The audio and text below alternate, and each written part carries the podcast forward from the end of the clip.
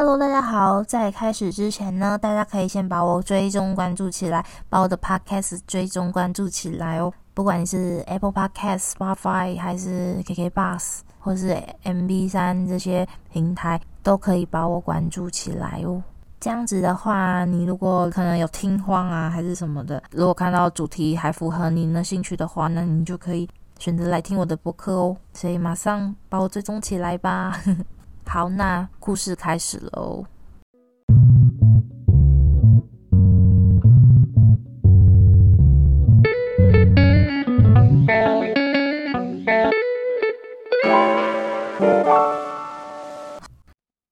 我已经不爱你了。歌舞伎之夜，无字情书。我已经不爱你了。这是舞台。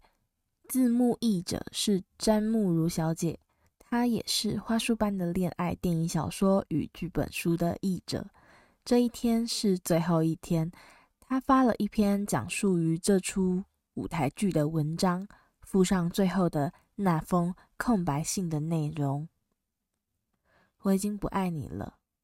狼人生与抽离爱，短短五天，炙热模仿爱情。已被我埋藏在西伯利亚的土下。他写道：“因为野田先生是出生在诚招原子弹肆虐的长崎，所以剧作家才能如此明白战争的残酷与荒谬，也深知战争不会结束在战争结束的那一天。只要人类一天不放下对名声、权力或财富的追求。”执着于欲望与贪念，战争的火种就会永远的存在在这个世界上。观赏这部剧的时候，这些词句真的是相当让我震撼。就是这么巧，我最近正关注着战争。我已经不爱你了，有好几次，这句话几乎脱口而出。每当肚子饿的时候，我已经不爱你了。狼人生竟然已经不爱抽离爱。每当寒冷刺痛我的身体，每次入睡都是生命的消磨。在这样的状况下，我该如何继续编织出爱你的话语呢？十月三十日是野田地图 Q 歌舞伎之夜 Noda Map 第二十五回公演千秋月圆满的落幕了。这一次，NODA-MAP 剧团从东京，再到伦敦，到大阪，到台湾，总共演出了六十九场的公演，据说零失误。通常最终场跟初日绝对是爆炸难抢票跟大爆满，所以考量了一下，没有抢千秋月那一场。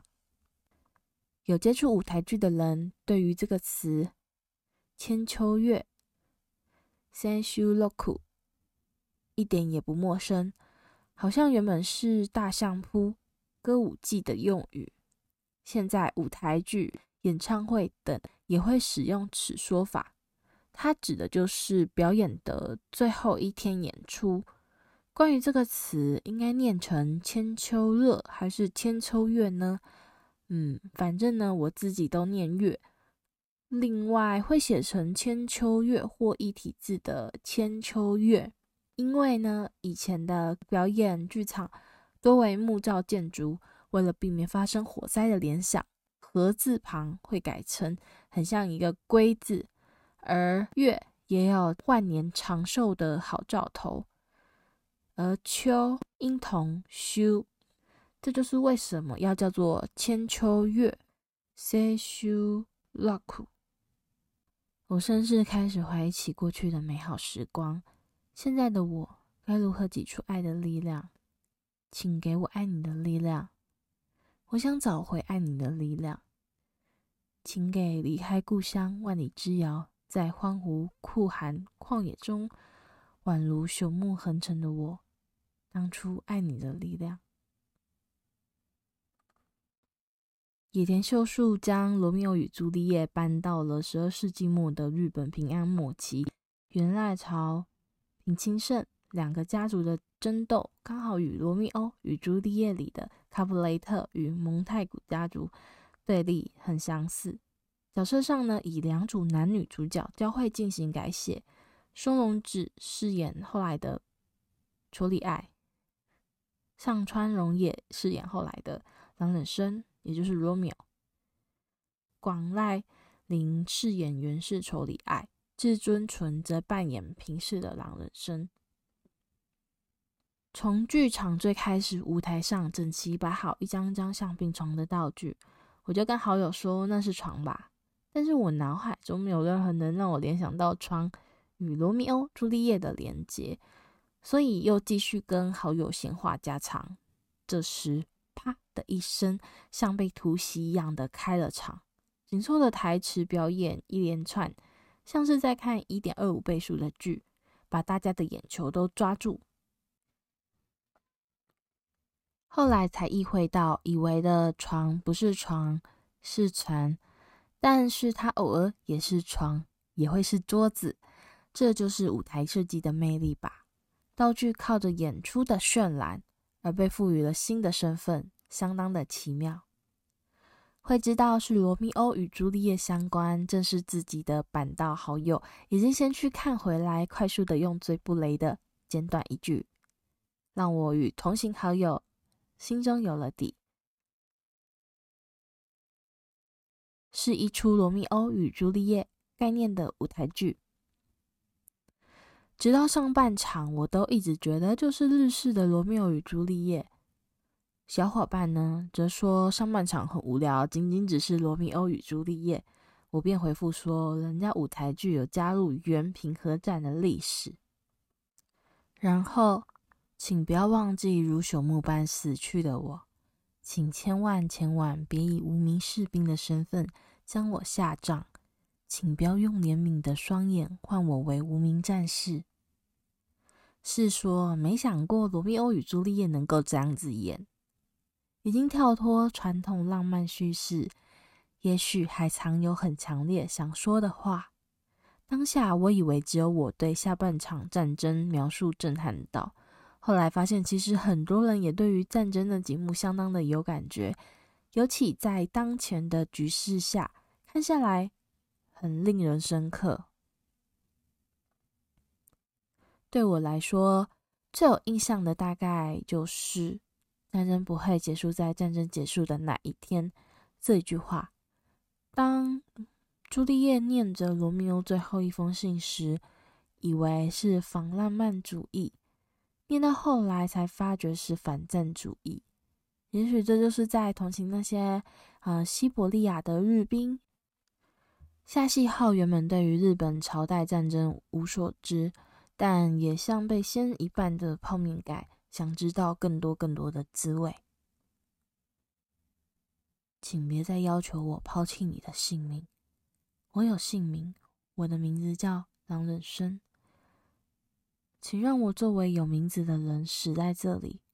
狼人生笔致楚里爱，献上我毕生所有的爱。只要战乱结束那一天就可以见面。我没有收到那样的讯息。当下在观剧这样重复反复的句子，其实使我有点觉得似乎太多次了，可能是要铺陈吧。还有广濑思思很可爱的说：“不能对一直在变换的月亮发誓。”还有匿名是弱者必备的武器。这一幕印象深刻的感受是，演员嗓门都拿着手机，被手机的亮光照着，背后的投影是匿名世界的弹幕，像是在讽刺那些匿名发文的人是弱者。还有还有，最后那封看不见的信，之所以能够表达，是因为把你的话放在记忆中，记在心中的话语是无法被审查的。Q 歌舞伎之夜。野田先生让相爱五天的两个人，三十年后居然还能爱得如此深刻。即便一方口口声声的说我已经不爱你了，但是另一方依旧是被爱着。三十年直到死去，如此的至死不渝，似乎在反讽战争的无常。剧里不断的说，只要战争结束，爱情依旧不会变。只是这只是舞台剧，要让观众相信爱情是不会改变的，借以凸显战争带来的无常变因。是的，因为是战争的介入，原本会变的事情还是会改变，不会改变的事情依旧不会改变。但是这样子的过程是不会回去的。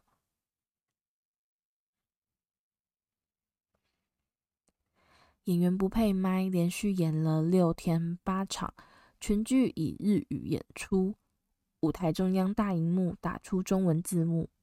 舞台剧里有很多的双关语，能够让观众立即反应。翻译的功力真的是占据非常重要的一环。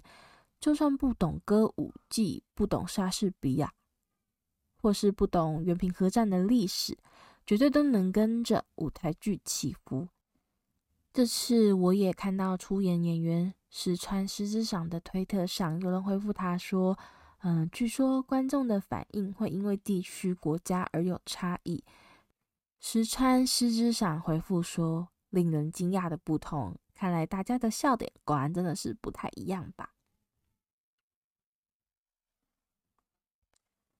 有兴趣呢，或者是想要听更多关于这次舞台剧的分享，可以去到，嗯，应该是说你可以搜索在 Podcast 上面搜索，也让 AI 有点小执着，然后呢找到 EP 四十五这一集，嗯，就可以听到说，呃，我对于这个舞台剧的其他的比较，嗯，一些感想啦之类的啦，也也不算什么感想，我觉得这个也不好说是感想吧。嗯，就比较算是一些有参与的过程吗？对，好，以上吧，今天就是这样了。这个嗯，已经拖很久才才怎么讲才录。那舞台剧演出距离现在好像也也已 已经很久了，对。但是我觉得嗯，这是经验非常美，非常不错。所以就是推荐给大家喽，我们下次再见，拜拜。